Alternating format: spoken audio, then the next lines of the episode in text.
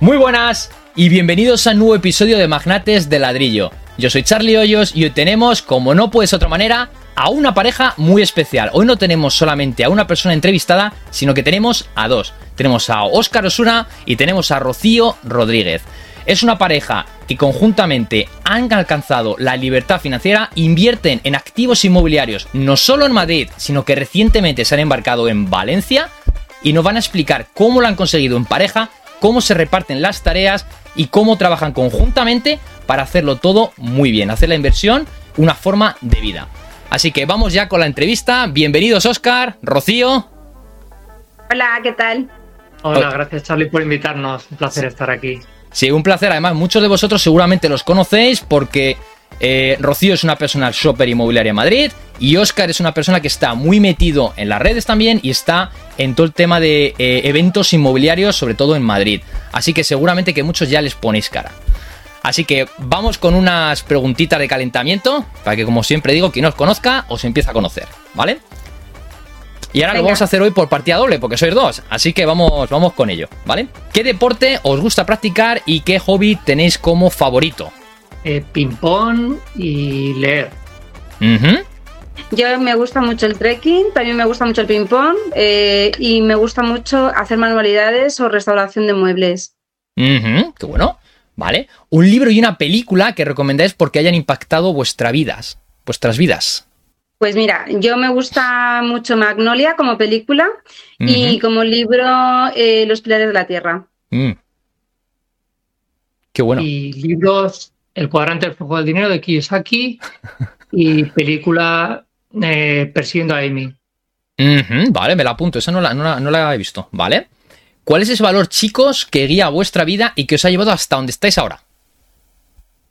Yo eso diría que sería un poco común y sería la constancia. Sí, somos constantes. Perseverancia. Sí, somos constantes. Vale, y de ahí los resultados que tenéis también en las inversiones inmobiliarias que vamos a ver en un, en un momentito, ¿vale? ¿Cuál es esa frase, chicos, esa frase, afirmación o mantra que más os ayuda en vuestro día a día? El mejor hecho que perfecto, eso es básico. Yo en mi caso sería un poco eh, la de que hacia atrás ni para coger impulso, siempre hacia adelante. Vale. Muy bueno. Me ha gustado la frase tuya, Oscar, también la tuya, eh, Rocío, pero la tuya especialmente, Oscar, porque es una cosa que la tengo yo siempre ahí metida, ¿no? Sobre todo cuando quieres hacer las cosas perfectas, perfectas, es mejor hacerlas. Claro, claro. Claro, si estás preparando, estás esperando a que la hagas de manera perfecta para hacerlo, al final pospones. ¿Vale? Y del 0 al 10, ¿cuán feliz sois haciendo lo que hacéis? Eh, yo 9. Yo pondría un 8. Vale. Vale, muy bien. ¿Qué ha pasado ahí en esa diferencia como pareja? No, yo básicamente porque me gustaría tener un poco más de tiempo eh, para lo del tema de personal shopper y ahora mismo no lo tengo. Y me gustaría complementarlo un poquito más porque nos ayudaría aún a avanzar más en los objetivos que tenemos. Y yo, eh, la verdad, he meditado mucho esta respuesta, pero la verdad es que me siento muy cómodo casi siempre en casi todo lo que hago. O sea, incluso en mi trabajo por cuenta ajena podría mejorar, pero mm, me gusta también. Entonces, al final, en general, en la vida, sí soy feliz eh, con todo. Vale, muy bueno. Vale, hay muchas veces que hay que estar incómodo cuando queremos crecer, pero si has pillado esa, esa dinámica, estupendo. Vale, chicos, vamos ya con la entrevista en sí. ¿Cómo llegasteis al mundo inmobiliario? ¿En qué momento os hizo ese clic en la cabeza para invertir en bienes inmuebles y no en otros activos? ¿Qué sucedió ahí? Pues esto fue en el 2016. En 2016 eh, nosotros nos mudamos a nuestra vivienda habitual y dejamos el piso de soltero vacío. Ese piso lo alquilamos a través de Airbnb y ahí fue cuando nos hizo clic, ¿no? Como dices, nos explotó la cabeza. Vimos pues todos esos ingresos a través de Airbnb que eran muy inmediatos y ya luego, 2017 fue cuando hicimos ya la siguiente inversión. Fue finales de 2016, 2017. Vale. O sea que fue el tema del Airbnb, viste el, por así decirlo, ¿no? El dinero fácil, dinero rápido. Y además se puede hacer mucho dinero. Fácil. Tiene su trabajo, ¿eh? Tiene, su trabajo. Airbnb tenía, mucho trabajo, sobre mm. todo cuando lo, lo, llevas tú, no lo delegas. Sí. Tiene mucho, mucho trabajo. Y luego es verdad que parte de esos beneficios luego se los come Hacienda. Sí, pero bueno, no tiene ningún descuento. la deducción de la vivienda habitual y bueno. Sí, la bonificación.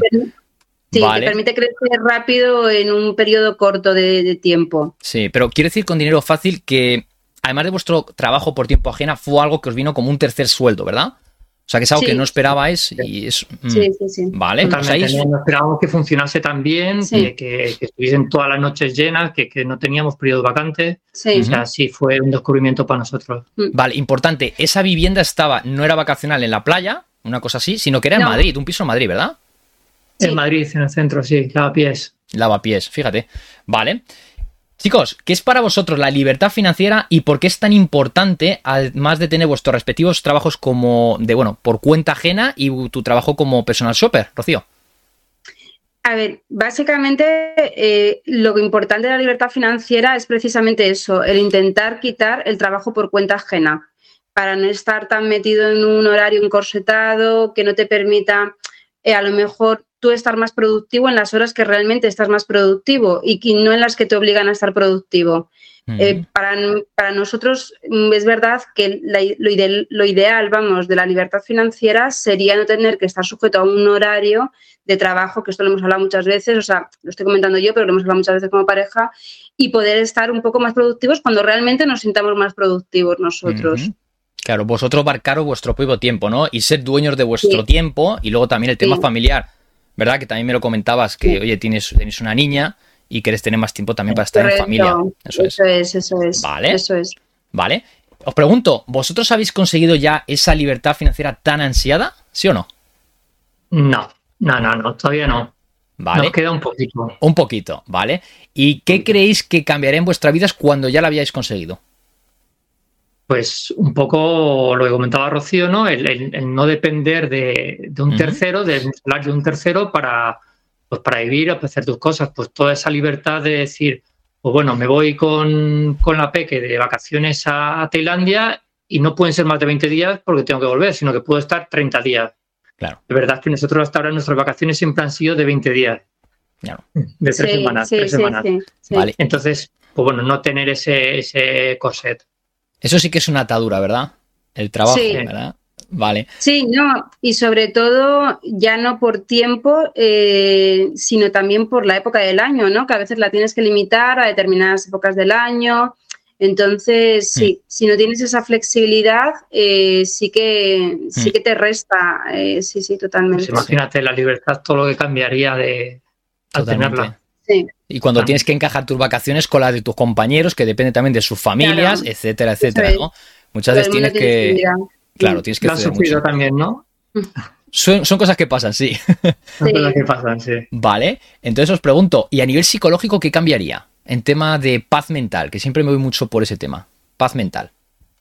Eh, a nivel de paz mental, eh, yo creo el no tener que ir todo el día corriendo, ¿sabes? Eh, o sea, mm. el hecho de trabajar por cuenta ajena. La presión. Sí, eso es. Estás con una presión, por lo menos, vamos, yo mi trabajo, pero la, mayoría, tienes que cumplir unos objetivos y aunque tú sepas y te lo reconozcan que estás haciendo bien el trabajo, estás como con esa presión detrás de que tienes que llegar a determinados a determinadas metas en determinado tiempo que no puedes ponerte un poco los tiempos y las metas, sino que te las ponen. Hmm. Sí, hemos hablado de libertad financiera, que no significa dejar de trabajar, simplemente es que eh, el trabajo ya no es eh, mm, básico, sino que te hmm. lo marcas tú los tiempos. Entonces, toda esa presión, toda esa hmm. presión de tener un jefe detrás, unos ella desaparece. Totalmente. Mira, yo aquí siempre comento el tema de la pirámide de Maslow, ¿no? Que una vez que tú tienes cubiertas tus necesidades básicas, entonces empiezas a aspirar a otro tipo de necesidades, ¿no?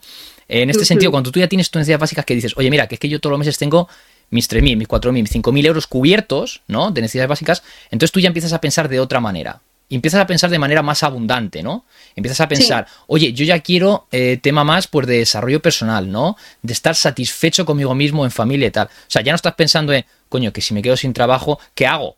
¿Me entiendes? Que tengo paro y luego cuando se me acabe el paro. Claro, y empiezas a pensar de manera más abundante. O sea, yo ese es el primer cambio que veo más desde el punto de vista psicológico y que, ¿verdad? Es paz mental, como bien decís. Muy bien. Sí, incluso en el trabajo en sí, quiero decir, si te relajas, eh, también en ese sentido, en el trabajo, también tus decisiones son más relajadas, no mm, te sientes tan presionado a la hora de trabajar, o sea, mm. las haces más relajadas, eh, yo creo que más, mejor incluso, o sea, más productivas. Mm. Sí, esto totalmente. Eso lo decía Luis Pita en su, en su libro, si lo habéis leído, el de Nunca tenga mejor coche que tu vecino. Decía eso, ¿no? Que una vez que tú tienes Ah, no, libertad financiera, sí. es buenísimo. Y dice al final eso, ¿no? Que cuando tú ya tienes esas necesidades cubiertas, tú empiezas a tomar mejores decisiones. Y cuando tomas mejores decisiones, al final eres más exitoso, ¿no? Sí, Entonces es un poco. Porque si estás con el agua al cuello, vas pensando siempre en, lo, en la supervivencia, más que en la abundancia, ¿sabes? Totalmente. Así un, Mm. resumen. Vale. Vamos con un tema, como sois pareja y tenemos la oportunidad de que tenemos una pareja hoy aquí, vamos un poquito por ese, tem- por ese lado, ¿no? Recientemente he leído un estudio que dice que en España se vienen divorciando nada más y nada menos que 100.000 personas al año, ¿vale? Y de estas dicen que el principal problema se debe a problemas económicos, problemas de índice económico. Entonces, muchas veces los problemas económicos suceden por una mala gestión conyugal del dinero. Entonces, ¿qué os parece esto a vosotros como pareja? ¿Qué podéis decir? ¿O qué tips dais para que la gente gestione bien el dinero y no lleguen a divorcio? Por esta razón al menos. Hombre, a ver, yo supongo que habrá alguna cosa más, ¿no? Eh, Hmm. De fondo, aparte de esa, pero es verdad, bueno, primero que me sorprende mucho el dato porque me parece muy alto. Yo pensaba que a lo mejor podía eh, ser un porcentaje más alto por tema de infidelidades, por ejemplo, pero me ha- me ha Ujú. sorprendido que realmente ese sea como un porcentaje tan alto, vamos. Es verdad que, a ver, eh, yo sí que creo que, a ver, eso es una frase hecha, ¿no? Pero que el dinero no da felicidad, mm, sí que lo pienso, pero también creo que la falta del dinero puede hacer que surjan problemas económicos, aunque no de la felicidad en sí, pero si no lo hay, pues puede pasar. Yo la verdad que pensaría un poquito más que los tiros pueden ir por si hay mucha disparidad entre eh, la, la forma de ver la economía un- eh, en la pareja entre uno y otro. Es decir, si a uno le gusta mucho ir al bingo, pues lo normal es que a lo mejor al otro le gusta ir mucho de cañas, a lo mejor, ¿no? Y más o menos, pues tienen el gasto similar, ¿vale? Que a mí también me gusta ir de cañas, ¿eh? Pero bueno, me refiero en excesos, ¿vale? Pero si a uno resulta que le gusta mucho ir al bingo y al otro le gusta mucho hacer formaciones, mm, pues es verdad que económicamente no tiene nada que ver. Entonces, yo creo que sobre todo está en que no te limite, Mm. que la otra persona no te limite económicamente, ¿no? Porque si a lo mejor a uno le gusta mucho el inmobiliario y al otro le gusta la bolsa, pues bueno, son dos tipos de inversiones, Ujú. pero no tienen, o sea, pueden ser diferentes ¿no? Mm. y son complementarias, ¿no? Aunque a lo mejor uno no participe de la inversión del otro Ujú. pero se puede entender, se puede entender mm, por qué uno hace una inversión en un tipo y el otro en otro, pero sí es verdad que si son muy, muy dispares, yo ahí es donde veo un poco el Sí. problema, ¿sabes? Vale. Si resta, si resta. totalmente. Al final, eh, yo Mm. creo que, que cualquier disparidad en la, en la visión económica de la pareja es Mm. lo que puede hacer luego que fracase, que al final, pues Mm. tienes que, la parte económica tienes que ir de la mano. Totalmente. Totalmente, tienes que estar muy compenetrado y tener esos objetivos de vida eh, más o menos, no tiene que ser exactamente los mismos, pero más o menos No. que al menos la forma en la que llegas a esos objetivos de vida sean similares, ¿no? Has dicho una cosa importante, eh, Rocío, has dicho el dinero no da la felicidad, totalmente de acuerdo. Yo digo que el dinero no da la felicidad, pero sí que da felicidad, ¿no? Porque da felicidad en el sentido de que te da paz mental. Eh, yo siempre Mm. digo también que a ver, cuando tienes cubiertos esos objetivos, ¿no? Como dice la rueda de la vida, que tienes el tema de la salud, la familia, el amor, los amigos, desarrollo personal, espiritual, los tienes cubiertos, el dinero es un complemento muy potente, ¿no? Porque al final Sí, es como una rueda. Y entonces, si tú es en esas áreas de la vida hay una que está pinchada, tu rueda va a ir pinchada y vas a tener un accidente, ¿no?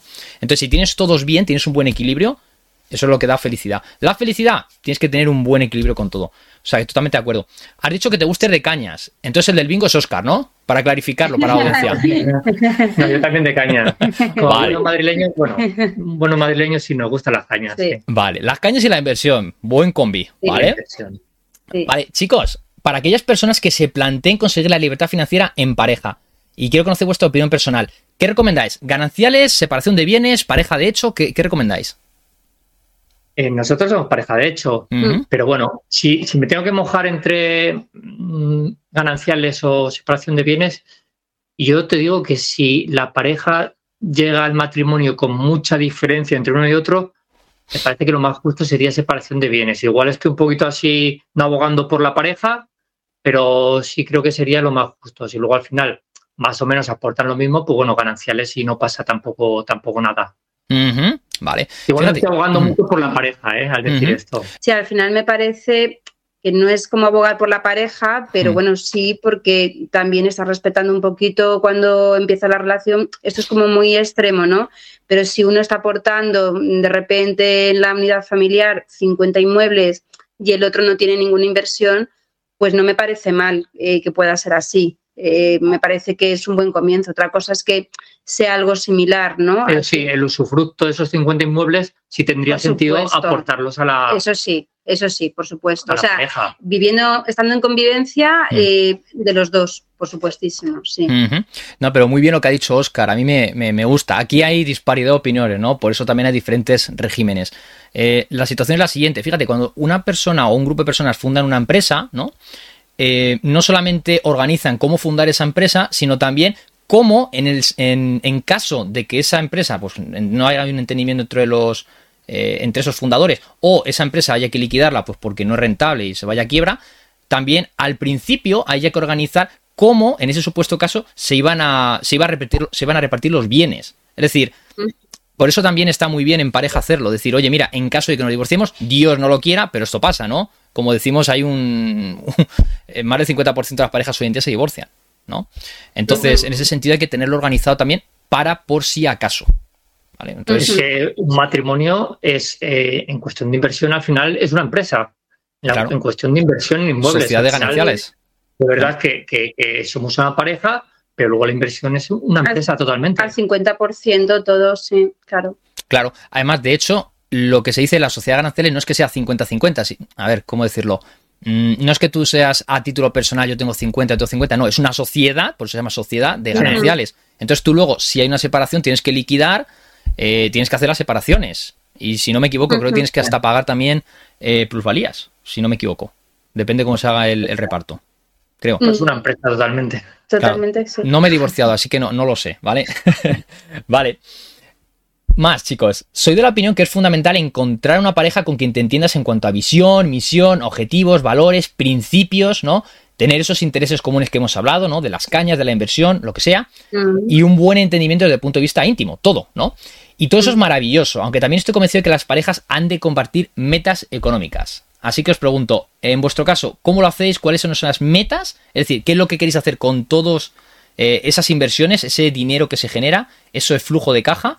Eh, ¿Cómo lo habéis hecho? ¿Cómo pensáis hacerlo? Pues mira, eso sería un poco, a ver, nosotros las metas económicas que tenemos en realidad vienen un poco por los objetivos que nos mm. hemos planteado. Eh, es verdad que primero, antes de tener a nuestra hija, pues eran unos objetivos y ahora con ella esos objetivos mm. se han modificado un poco, ¿no? Y nuestro, nuestra meta económica eh, venía definida principalmente antes de tener a la niña, hmm. eh, porque no queríamos estar estáticos siempre en el mismo sitio. Nos planteábamos estar cada X tiempo en una zona, eh, pues descubriéndola y nos apasiona viajar hmm. y, y, era algo que nos apetecía mucho hacer. Ahora con ella no podemos tener esa, esa, libertad en ese sentido de pues, estar cuatro meses en un sitio y cuatro meses en otro, pero sí se puede tener el, por lo menos la meta de irte a la zona que más te apetezca y que no lo condicione. Nosotros ahora estamos en Madrid y de momento nos condiciona estar en Madrid para eh, sus estudios, aunque es muy pequeña pero de momento nos condiciona, pues a nosotros nos gustaría que creciese en otro ritmo, porque Madrid, como digo yo, yo cuando estoy de vacaciones, te tengo que coger el metro, voy corriendo, que a veces digo, pero ¿por qué voy corriendo? Y es verdad que cuando nosotros estamos en otras ciudades, eh, no tiene nada que ver. Eh, vas a otro ritmo de vida, con otro, eso, pues con otras prisas, no estás en la misma dinámica. Y para nosotros eso sí que es importante. O sea, nuestra meta, nuestra, sí, nuestra meta económica viene por los objetivos, lo que necesitamos para eh, poder efectivamente cumplir el de estar en una zona que nos guste más, que, Madrid me gusta, ¿eh? pero tal vez para vivir es demasiado rápida para mi gusto. Mira, mi abuela decía, Madrid, entrar y salir. ¿Sabes? O sea, esa vida ajetreada. sí, te entiendo perfectamente. Y hoy en día tenemos la opción de trabajar a distancia. Además, como personas shopper, pues también eh, puedes trabajar un poco más a tu ritmo, ¿no? Y aunque es una actividad que también es estresante, pero es algo que te gusta, ¿verdad? es algo que te gusta y tú te puedes marcar tus propios ritmos. Muy bien. Sí. Vale, vamos con vuestro modelo de negocio, Oscar y Rocío. Eh, habéis comentado antes que estáis en Airbnb, pero vuestras otras viviendas en Madrid y Valencia lo tenéis en arrendamiento de vivienda habitual. eh, como Airbnb? ¿Cómo lo tenéis? Lo de, lo de Airbnb fue una temporada, ¿eh? nos lo mm. quitamos ya en 2018, 2019, bueno, en ese periodo fueron varios pisos, entre el 18 y el 19 nos los quitamos. Eh, ahora mismo lo tenemos todo en, vivienda habitual y, muy contentos y muy tranquilos, muy tranquilos. Es verdad, eh, fíjate que, que, a veces pues hemos pensado en un flipping o en cosas mm. así, pero al final yo pienso que, bueno, primero que, aunque podría ser una excusa, ¿no? que ahora no es el momento adecuado, pues bueno, recesión y todo eso, no se sabe lo que va a pasar, la economía podría ser una excusa, pero pienso que al final el flipping es un trabajo y justamente nosotros lo que intentamos es pues pues pues no hacerlo, ¿no? No no trabajar. Entonces, estamos muy cómodos con la vivienda habitual. Sí, ahora mismo la vivienda habitual nos permite poner, como digo yo, un poco eh, la velocidad de crucero para crecer en otros aspectos. O sea, nos resulta muy cómodo para crecer en otros aspectos, aunque no es a lo mejor lo que más lo más rentable, eh, mm. lo más rentable eh, pero Tampoco para Hacienda. pero, el flipping, es, rentable, pero, pero tienes que tener mucha muy ajustado los costes de la reforma, tienes que tener también muchas, o sea, no es tan, por decirlo así, tan seguro como la mm. vivienda habitual, es algo más seguro. Nosotros también buscamos eso, más seguridad que, que, entramparnos en un piso hmm. que, que, a lo mejor, pues bueno, luego los números son más justos de lo que parecen. Totalmente, totalmente. Y jugar luego con el mercado, ¿verdad? En el sentido de, bueno, yo he hecho muy bien la compra, aunque la haga muy bien, ¿no? Eh, porque al final el negocio se hace cuando se compra. Pero luego tú haces también la reforma y a lo mejor llega en un momento como ahora, dice, oye, mira, que empiezan a caer los precios y tengo que comértelo. Bueno, lo bueno es que dice, bueno, lo puedo alquilar mientras tanto y luego le haces el flipping. Pero a lo mejor luego te toca volver a hacer reforma. Pero sí, os he entendido, ¿no? Que al final al cabo da mucho más quebraderos. ¿eh? Que al final, pues, quien hace flipping y sabe hacerlo y sabe hacerlo bien, hmm. pues bueno, pues eh, fenomenal, fenomenal. Hmm. Sí, sí. hay que tenerlo, como bien has dicho, eh, estandarizado ese equipo, ¿no? Ese equipo de ladrillo que te ayude, que son muchas personas alrededor. Eh, trabajar con gente seria eh, y tener muy controlado el tema de los costes y de los tiempos, ¿verdad? Porque al fin y al cabo cada día es, claro, es, y al final entra en juego esa seriedad y esa confianza que hayas conseguido con un equipo de, trabajo, ¿no? Que, te lo hagan todo bien. Y, ahora además los costes, pues ya sabes cómo están, ¿no? Que el último año han subido muchísimo. Muchísimo. Pues bueno, se te puede ir ahí los números. Sí, totalmente. Sí, se han subido mucho. Mm. Vale. Entonces, vosotros tenéis viviendas en Madrid y Valencia. ¿Qué tipo de viviendas ponéis como inversión tipo, como piso tipo? Por ejemplo, características, zonas, barrios, qué precio ah. medio máximo, eh, qué reformas hacéis, qué tipo de inquilino es el que elegís o os viene. A ver, Ahí mm, te diría que mm, entre tanto Valencia como Madrid, eh, la zona sería una zona obrera. Eso sí que es algo común, ¿vale? Una zona obrera. Y el tipo de inquilino, pues más o menos similar también, desde parejas a, pues a personas que, están desplazadas por trabajo. Eh, sería un poco el mismo perfil, ¿vale? Respecto a la vivienda en sí, Mm, es verdad que en el pasado sí que a lo mejor he tenido más un prototipo de vivienda que me gusta más y demás, pero ahora mismo en la que me salgan los números. Quitando a lo mejor semisótanos que no me apasionan, mm. ¿vale? Es un tipo de vivienda que no me sentiría muy cómoda, que le he hablado muchas veces con Oscar, eh, invertir en ese tipo de vivienda, de un bajo en adelante hasta un primero, segundo, tercero, cuarto, sí, si los números salen, sí. De hecho, un punto de inflexión fue una vivienda que las características no me gustaban mucho porque era una última planta, era una, eh, una vivienda de una sola habitación, pero es que los números salían muy bien. Entonces, al final decimos, bueno, ¿y para qué nos vamos a resistir si los números salen, no?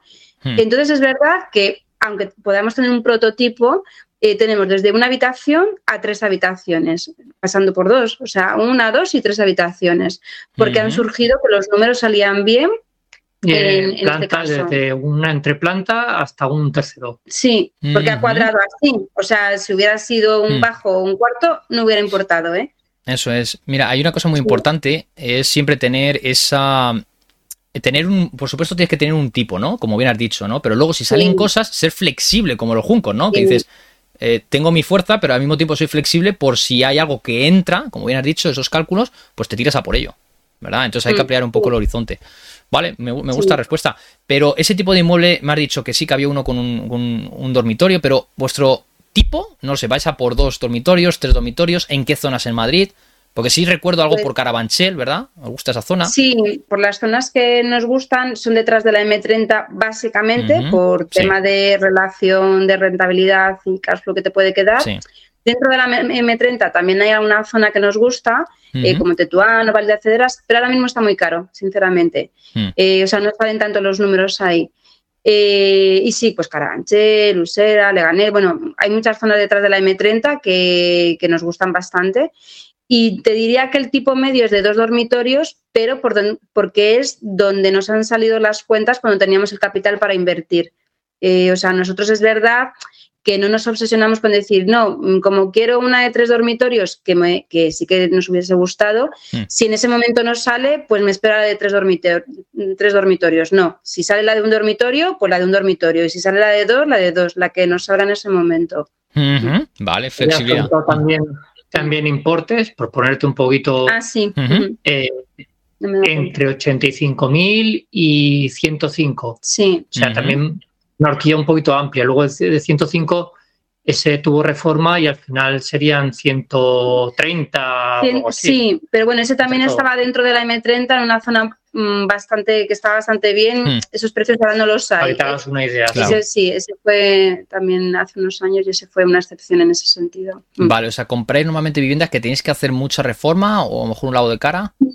Pues es que nos da igual, o sea, Mm. quiero decir, Vale. nos da igual. Si, Hemos tenido varias fases. Yo Sí. creo que hemos Mm. tenido una fase al principio que hemos cogido las reformas con ganas y nos han, vamos, hemos discutido que casi nos divorciamos, pero bueno, que las hemos tenido con los obreros gordas, gordísimas y, y de decir, pues bueno, nunca más, ya no hacemos más obras Mm. y luego ya hemos tenido ya un momento de reconciliación y ahora de nuevo, ahora ya no da igual, pero si ha habido Sí. uno, un año o dos que hemos dicho, bueno, sin reformar. Hmm.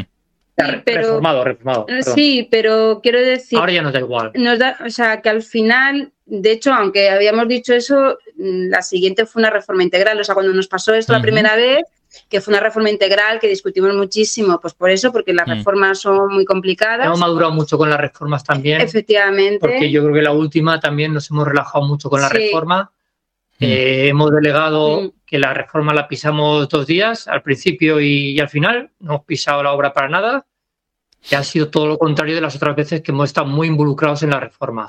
También, Para bien, dices. aquí teníamos una persona muy de confianza también. Quiero decir, ¿eh? lo que tú Mm. decías antes de relacionarte con gente de confianza y Mm. seria, pues es muy importante para que también aprendas a delegar, ¿vale? Sí. Eh, es verdad que a lo mejor si lo hubiéramos encontrado la primera vez y no tienes esa experiencia, pues a lo mejor no, no haces el mismo tipo de, Mm. de relax, por decirlo de alguna forma, ¿no? De delegar con esa persona.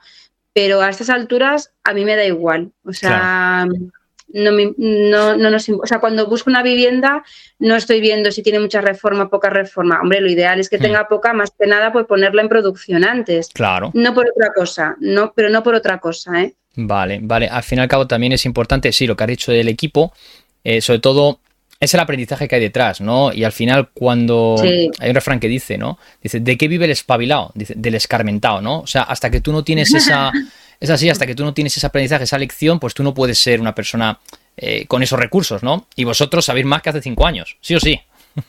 Sí, sí, Hombre, sí, no, mucho está. más. Entonces, sí.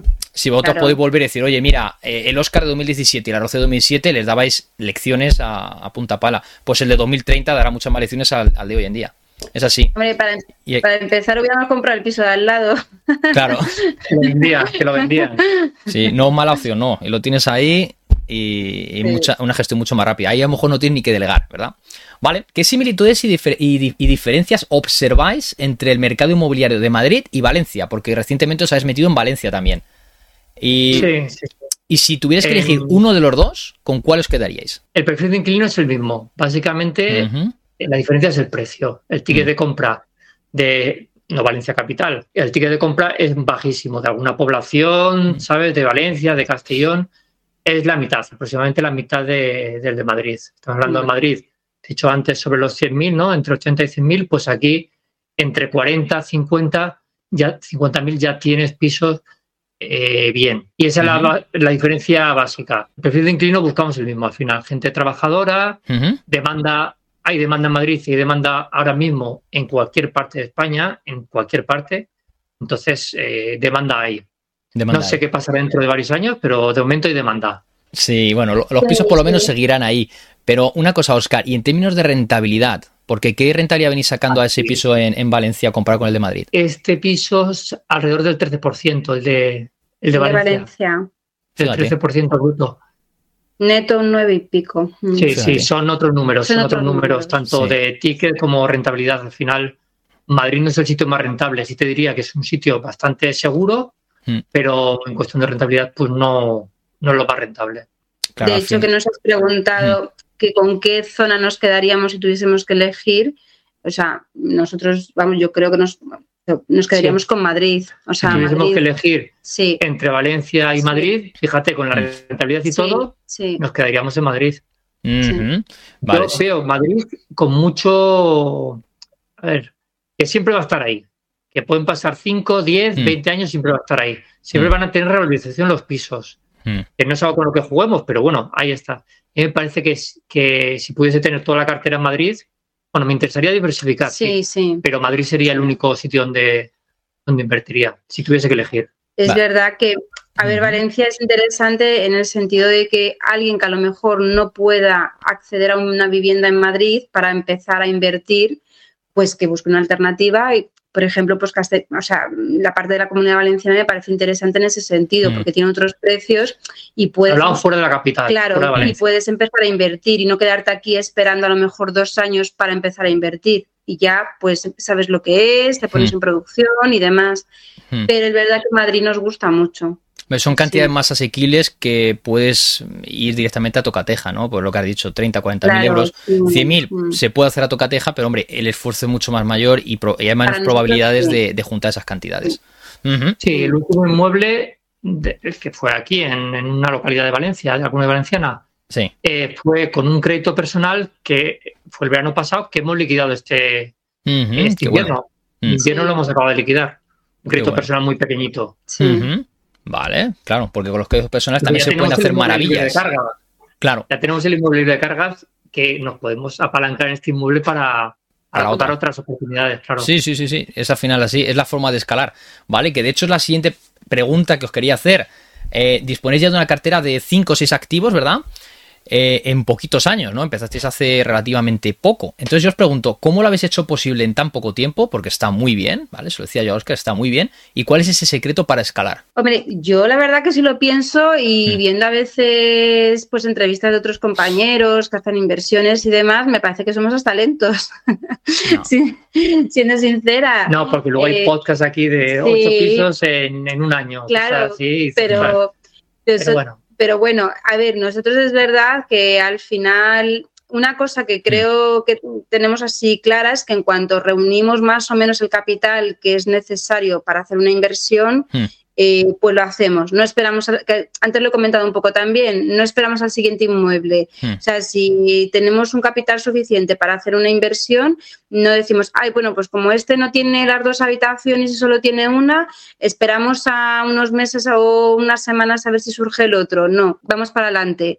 Y eso es verdad que es una cosa que nos ha permitido seguir creciendo en este tiempo. Nosotros ahora mismo tenemos siete viviendas en propiedad, seis de ellas alquiladas. Y así invertimos, la media sería una al año, porque eh, aunque ha habido un año que hemos comprado dos, el año pasado hubo un año que por una operación que se cayó, pues no, no compramos, o sea, como que la compensamos, ¿no? La media sería una al año. y, ha sido el modelo que al final, eh, con el cash flow que generamos, pues es verdad que lo que intentamos siempre es... Mm, no te voy a decir que no, a lo mejor no te des determinados caprichos, eh, pero no aumentamos el nivel de vida, no hacemos eso, aumentar el nivel de vida no. Entonces sí que tenemos capacidad de ahorro en ese sentido y lo aprovechamos y lo invertimos en la, siguiente inversión en cuanto hemos generado el ahorro que necesitamos. claro, esa es la forma de mm. escalar, ¿verdad? Y luego también, bueno, eso, reinvertir los beneficios, no aumentar tu nivel de vida, mm. porque si no vuelves a entrar en la carrera de la rata, ¿no? Y luego lo que ha dicho Oscar, luego te apalancas en esos activos libres de cargas, pues para pedir más, más financiación que te la dan encantados, ¿verdad? Espero que estés disfrutando del podcast, claro que sí. Y disculpa que te haya dejado con la miel en los labios. quiero recordarte que si este programa te está gustando y te aporta valor, puedes dejarme un like, una reseña en Apple Podcast y suscribirte para que recibas notificaciones cada vez que suba un nuevo episodio. Y puedes suscribirte sea cual sea la plataforma que estés utilizando para escuchar este capítulo. Apple Podcast, Google Podcast, Spotify, iBox, Amazon Music, la que sea. Ya sabes, el algoritmo de estas plataformas es muy caprichoso y necesita combustible en forma de likes, reseñas y suscripciones. Así que vamos a darle esa gasolina que necesita para llegar a más personas. De verdad, no te lo pediría si no fuera importante. Pero es que es un pequeño gran gesto que está en tu mano y que me servirá de motivación para continuar creando contenido de calidad.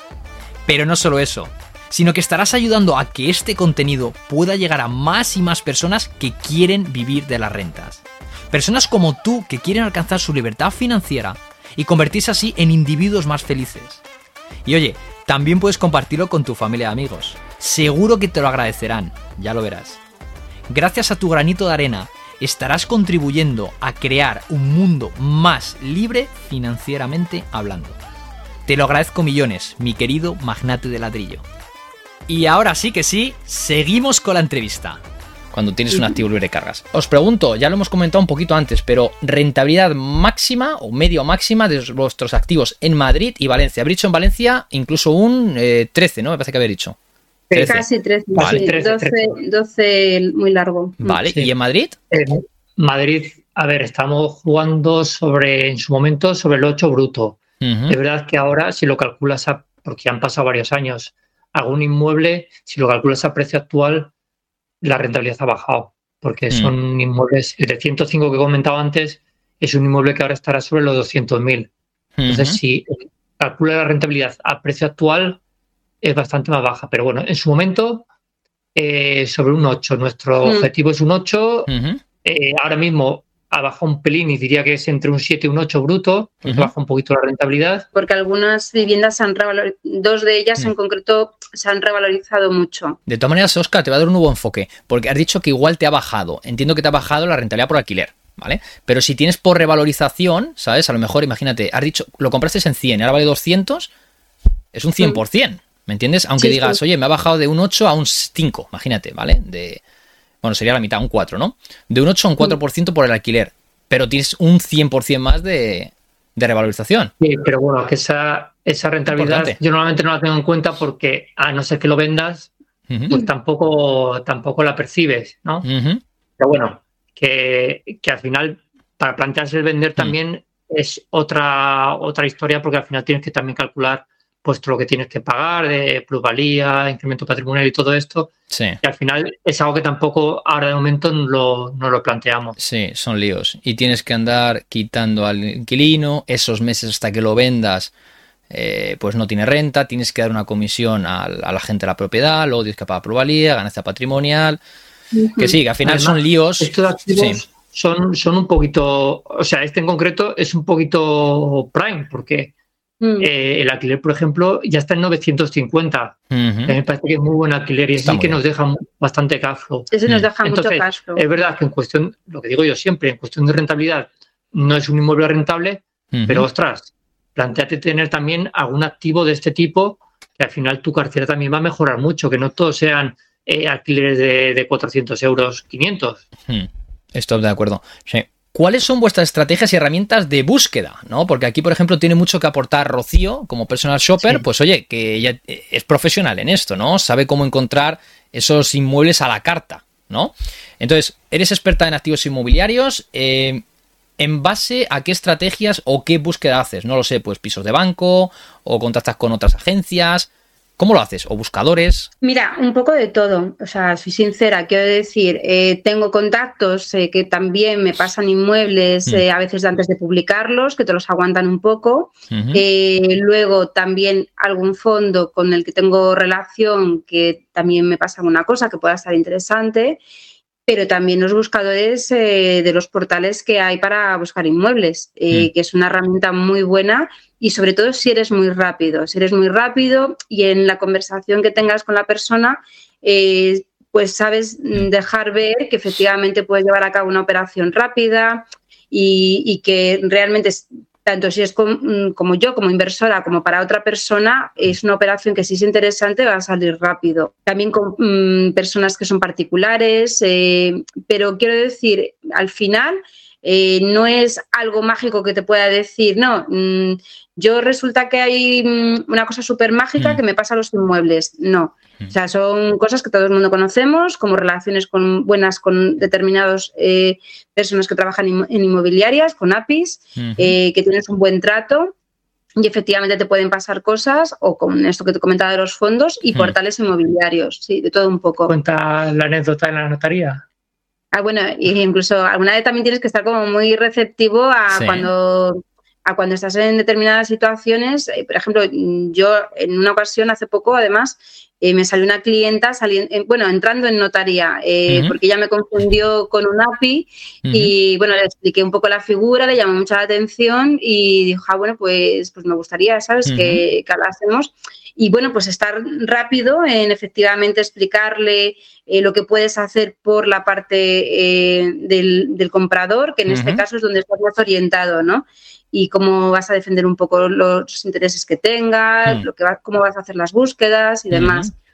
sí, porque es una figura no muy conocida todavía, todavía. En, España no es muy conocida. O mm. sea, en, otras partes, como Estados Unidos, pues es que casi todo el mundo va de la mano de un agente eh, inmobiliario, pero de la parte del comprador, para mm. efectivamente hacer una búsqueda de vivienda. Pero aquí es una figura que a veces es eh, difícil de, explicar, sí, sí. Exactamente, porque normalmente cuando va un comprador va como particular a, una agencia inmobiliaria y ese agente con el que está realmente buscando esa vivienda está representando a la parte vendedora. Entonces tú no tienes a mm. una persona que a ti te represente, ¿verdad? Entonces es muy importante. intereses. Sí, claro, hay un conflicto de intereses ahí, exactamente. Y sí que es cierto que ese, ese agente de la propiedad o ese API, sí que es cierto que puede echar un cable porque ellos lo que quieren son cerrar, es cerrar transacciones, ¿no? Ellos sí velan un poquito por sus intereses, están dispuestos a negociar un poco, pero no tanto como un personal shopper que sí que va eh, en base a los objetivos del comprador, ¿verdad? Sí, totalmente. O sea, te alineas mucho, sobre todo porque, a ver, lo principal es tener una primera charla hmm. donde ves eh, cuál es el objetivo eh, por el que quiere hacer las inversiones, ¿no? Entonces, dependiendo de lo que, cuál hmm. sea el objetivo final, buscar el, el, inmueble que se adapte mejor a ese objetivo. No todo el mundo tiene los mismos objetivos ni las mismas circunstancias económicas y eso es muy importante porque a veces la gente tiene la idea de que quiere invertir pero luego eso está un poco difuminado porque no está a lo mejor bien planteado y hay que ver cuál es el inmueble que es mejor para, para esa persona. Claro, es el para qué, ¿no? Porque hay veces que la gente quiere acumular riqueza para acumular riqueza. No es que quiero uno, dos, tres, cuatro, ya, pero ¿qué es lo que quieres hacer con eso? Claro, no, estar viendo la tele, pues a lo mejor para estar viendo la tele no te hace falta estar invirtiendo. A ver si me entendéis, ¿no? Sin malinterpretaciones, pero es así. Entonces tienes que ver, oye, es que quiero financiar mis vacaciones a Tailandia, estar allí todos los años, cinco meses. Eso es. ¿Vale? Eso es, eso es. Y este piso me lo va a financiar, o estos dos. Claro, Eso es. Un objetivo, eh, sí, hay que ver el objetivo, sí, sí, sí, totalmente. Os pregunto, ya tenéis mucha experiencia, así que seguramente que esto sale rápido. ¿Qué tipo de vivienda no recomendáis comprar nunca? Habéis hablado de la flexibilidad, pero ¿qué vivienda sí que no vais? ¿Habéis dicho también los semisótanos? Pues, ¿No? Sí, si no, no, pero bueno, pero hay gente que le puede gustar los semisótanos y, bueno, pueden entrar ahí. Yo lo que no recomendaría que además lo hemos estado hablando esta, esta semana en un chat y tal, ha salido varias veces, eh, nuda propiedad. Que fíjate, puede ser un negocio muy rentable, yo no lo mm. discuto, pero es verdad que se aleja mucho de nuestro modelo de, obtener mm. ingresos, de obtener cash flow ya con el alquiler. Mm. La nuda propiedad, pues bueno, es esperar 5, 10, X años para, para obtener la rentabilidad. No es nuestro modelo para nada, se aleja completamente. Totalmente de acuerdo. Mm. De, hecho, subí ayer un vídeo acerca de la nuda, propiedad, ¿no? Y es eso, que juegas con esas variables y he dicho, es una inversión que no me gusta, primeramente porque no puedes tener esas rentas hasta que pueden pasar 10, 20, 30, es que, es que pueden pasar muchas cosas.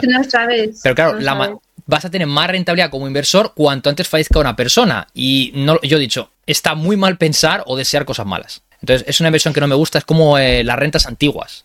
Sí, estás mm. llevándote algo, ¿no? Estás teniendo algo de rentas, pero esa renta muchas veces son, son peanuts, ¿no? Son cacahuetes, son, es una miseria, son migas.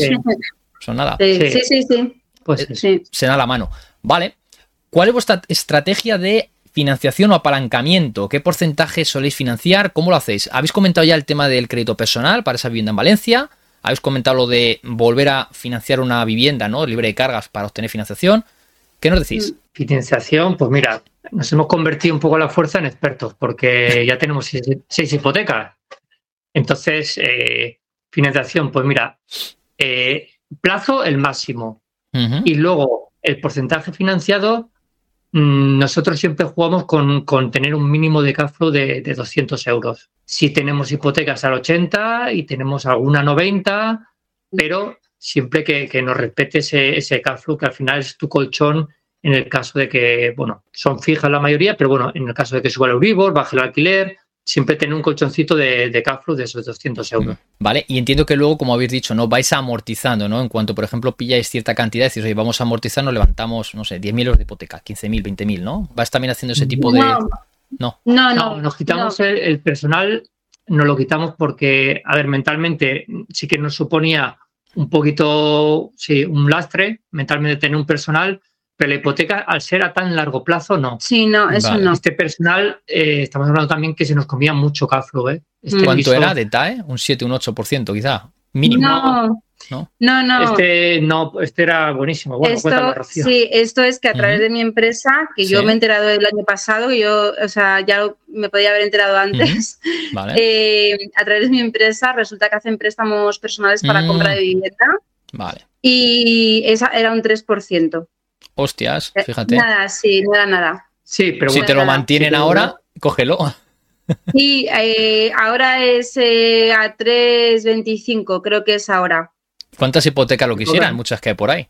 No, totalmente, totalmente, totalmente. Es verdad que nosotros ese préstamo lo queríamos liquidar porque por lo menos íbamos a tener una mm. vivienda libre de cargas que era muy económica, simplemente que el año pasado, como habíamos comprado otra vivienda a principios de año, eh, pues no nos había dado tiempo a ahorrar hasta verano para mm. comprar la totalidad de esta, eh, pero ya en diciembre lo liquidamos porque efectivamente preferíamos tener esa libre de cargas que nos mm. daba mucho más juego. El sirve, pues te, lo, te, lo, soluciona. Ese, ese crédito personal nos penalizaba bastante.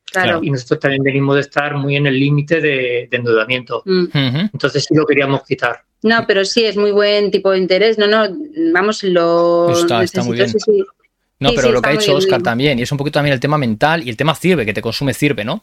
Eh, pero el tema mental, decir, oye, me quita una, ¿sabes? Te has quitado una hipoteca, sabes que ese piso está ya libre, que ya no es de nadie más, porque es en cierto modo vuestra sociedad, ¿no? Pues decirlo, eh, sois tres personas, ¿no? Los propietarios de esa vivienda, el banco y vosotros dos.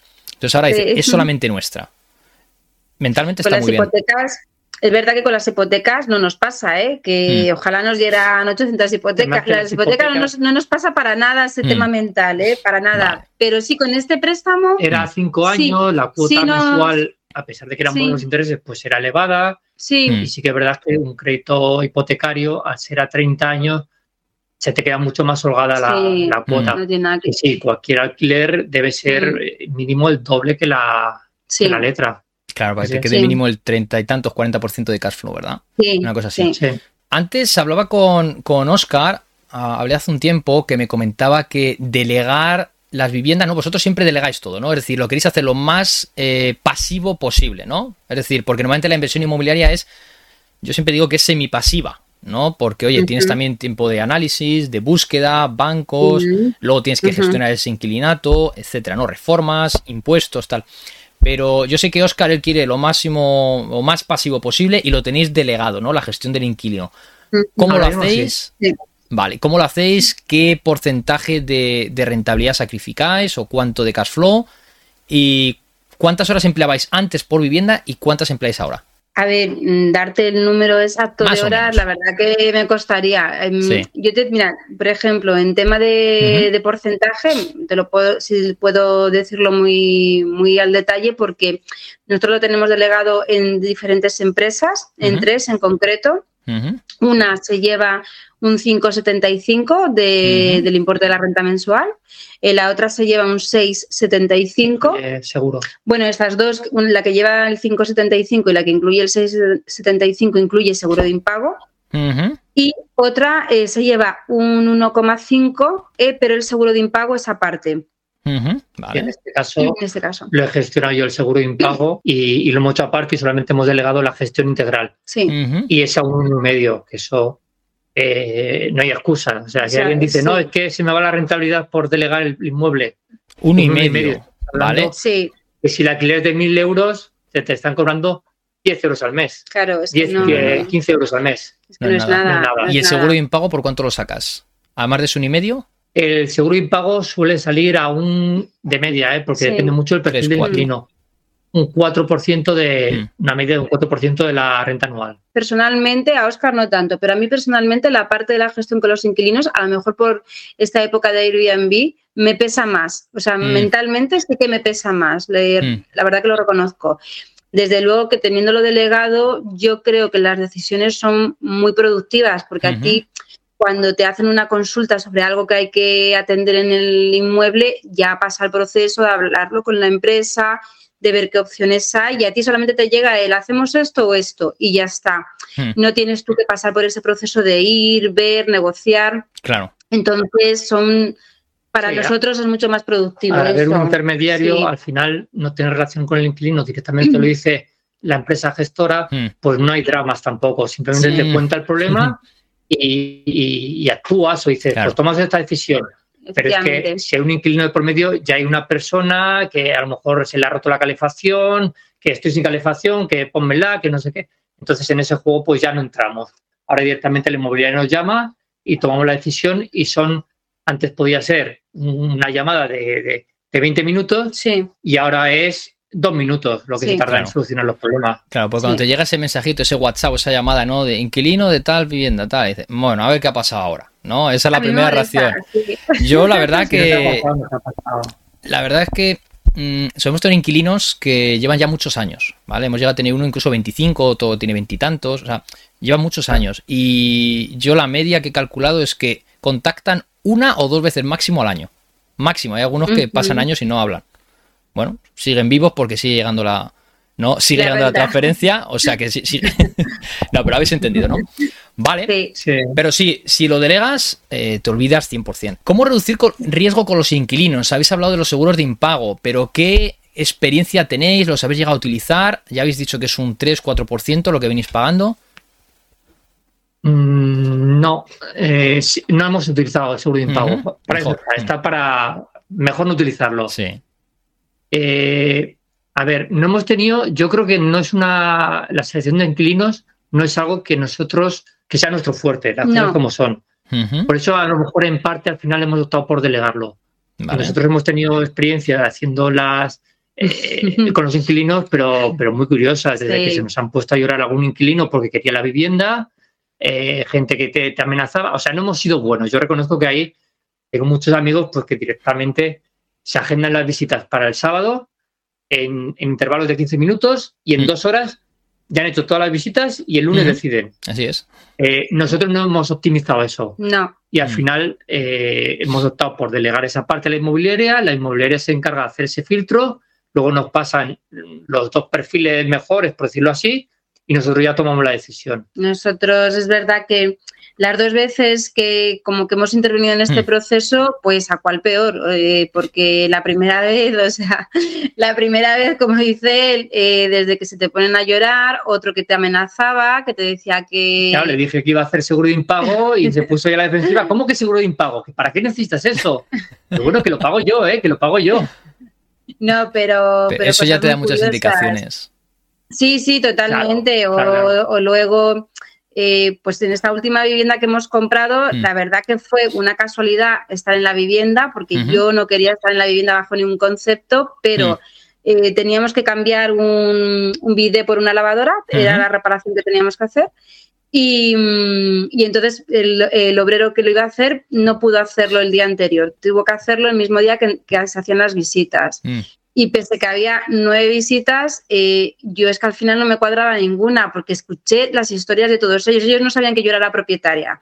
Yo estaba por mm. allí con la mascarilla, yo me hice, y Oscar también nos hicimos pasar pues, por gente que estábamos con esta persona, mm. pero es que claro, yo escuchaba desde no le digas que tenemos perros eh, porque no se van a enterar, a, se confesaban en el, se confesaban, se, confesaban con el API y yo estaba al lado, y yo estaba al lado, y luego cuando me llamaban me decían, no, es muy buen perfil, porque mira, y yo decía, no, no es, no es verdad, digo, si es que yo escucho porque quiere venir al piso, no es porque el hijo viva, o sea, no es porque eh, venga a vivir con el hijo y la hija, es porque el hijo vive enfrente. Si es que se lo ha dicho a la, bueno, es que todos mentían. Luego, eh, a la hora de dar la información a, la persona que hacía la selección, no al API, porque el API lo trasladaba, yo le decía, digo, es que yo tengo notas de cada uno de ellos, ¿sabes? Yo según se iba, hacía las notas. Mm. Digo, es todo mentira, todos mienten.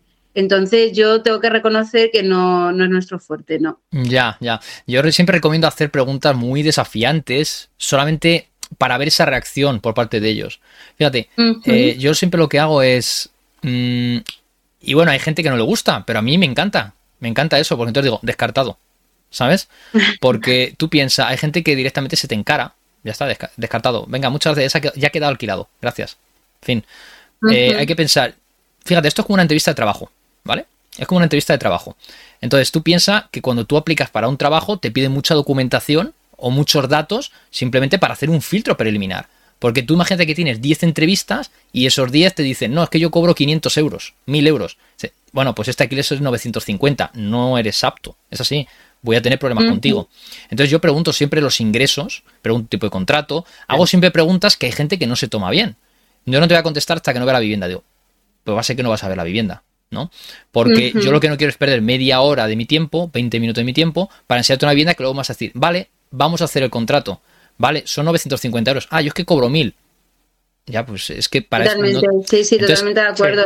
hay que pedir las nóminas, incluso, ¿eh? ya no mm. pedir, preguntar, porque en este piso preguntaban. Pedir directamente eh, la, documentación, para el seguro mm. antes de la visita. Ese filtro. Y es verdad que alguno pues dice, pues mira, yo hasta que no lo vea el piso no te lo voy a dar. Algunos te dice eso, hmm. pero ahora, por la situación que hay y tal, si la gente te, pasa la documentación, entonces tú ya puedes hacer ese filtro previo e ir con las visitas un poquito más eh, claras. Claro. Yo es verdad que, a ver, al final como lo teníamos delegado, pues bueno, lo delegas y se acabó. Y ya la siguiente vez que hubo visitas yo ya no estaba, ya por supuesto no estaba, porque entonces sí que no, no había candidato que fuera para el piso. es mejor no estar allí. Otro consejo que nosotros sí lo aplicamos aquí es que al final nos pasaron dos perfiles ah, y pedimos, pedimos hablar con el, con el casero.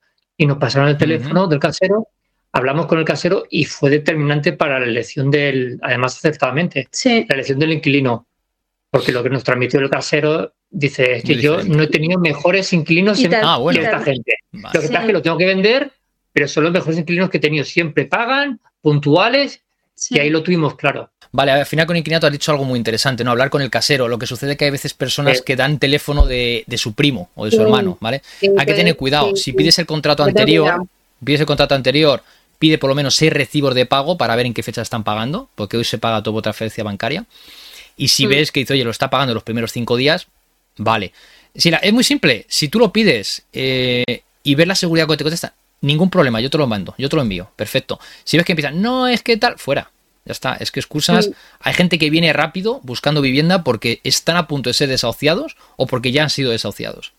Entonces hay que tener cuidado con esas prisas o esa gente que dice te pago tres meses de golpe. Sí, y sabes también una cosa, bueno, nosotros también hablamos con los inquilinos, le llamamos mm. desde número oculto porque eh, yo es verdad que con, eh, con, este tema de tenerlo delegado, mm. yo le decía a Oscar que no quería ni siquiera que aparecieran nuestros números de teléfono. No. Mm. Sí, no quiero nuestro número de teléfono porque nosotros hemos tenido inquilinos de llamarnos a las 11 de la noche porque se habían dejado las llaves dentro de la casa. Entonces, si tienen que llamar a la agencia, que llamen a la agencia, si procede, si no, no.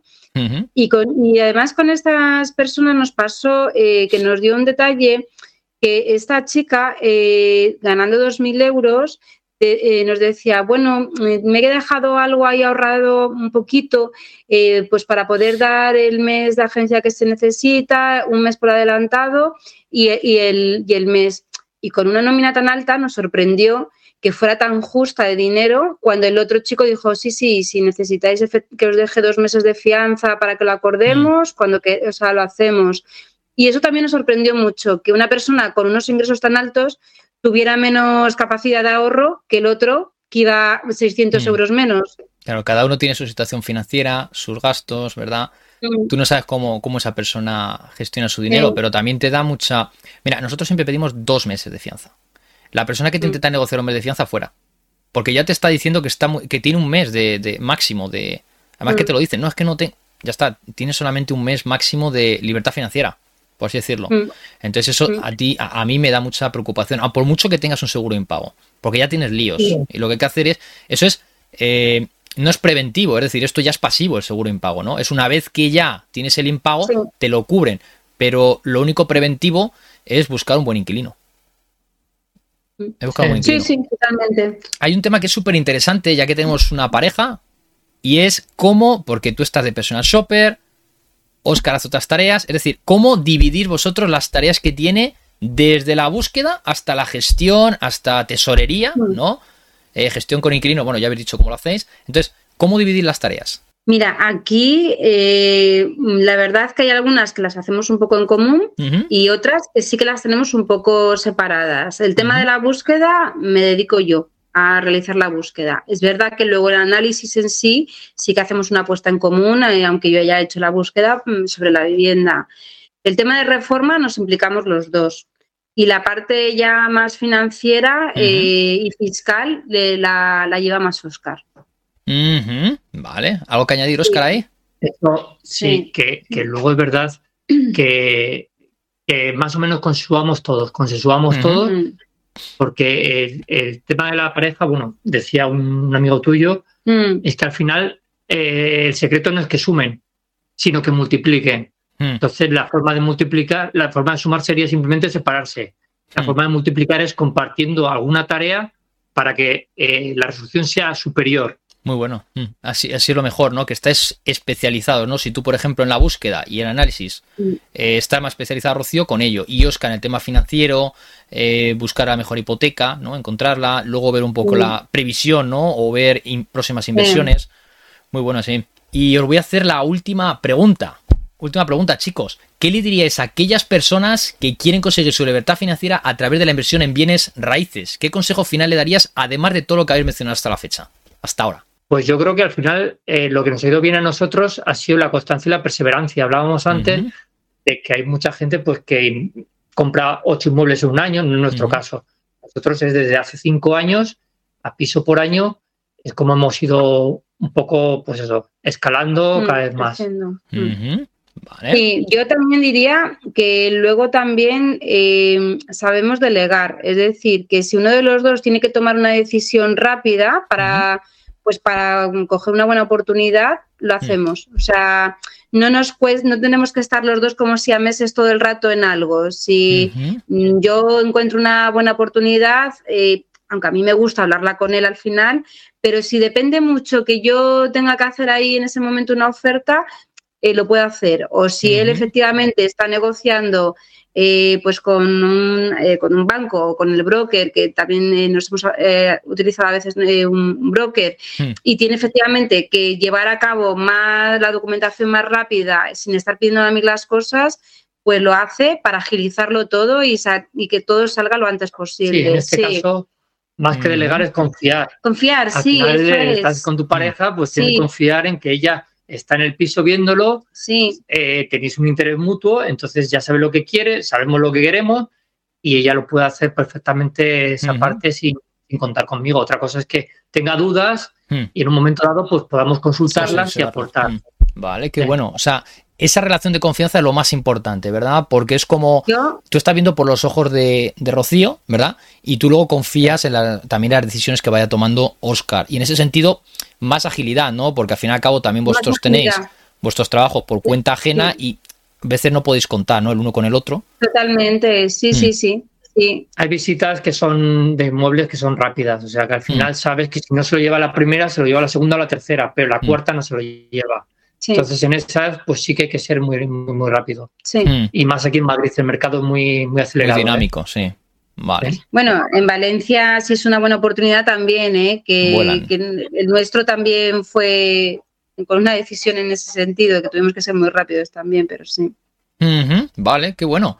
Vale, pues llegamos al final de la entrevista. Ha sido muy interesante porque, oye, ha sido la primera vez que traemos a una pareja, ¿no? Y, esa relación de confianza, esa energías que transmitís de, oye, nosotros estamos trabajando por nuestra libertad financiera, lo estáis consiguiendo, vais a llevar muy buen camino, no digáis que va lento porque va muy bien y cada uno tiene su situación, ¿no? Hay gente que compra 50 en un año y hay gente que compra uno en 50 años. Entonces, no hay que compararse, al fin y al cabo es, eh, cada uno tiene su, su ritmo. Ya está. lo importante es no parar. Exactamente, constancia. Así que llegamos al final, como digo, y ahora lo que me gustaría es aquellas personas que quieran contactar con vosotros, pues por favor, el escenario vuestro, decid cómo os pueden contactar, tenéis página web también, eh, tenéis los servicios de personal shopper de Rocío, así que comentadlo, por favor. Tenemos en la página web de comprarparaalquilar.com. Eh, comprarparaalquilar.com, ¿vale?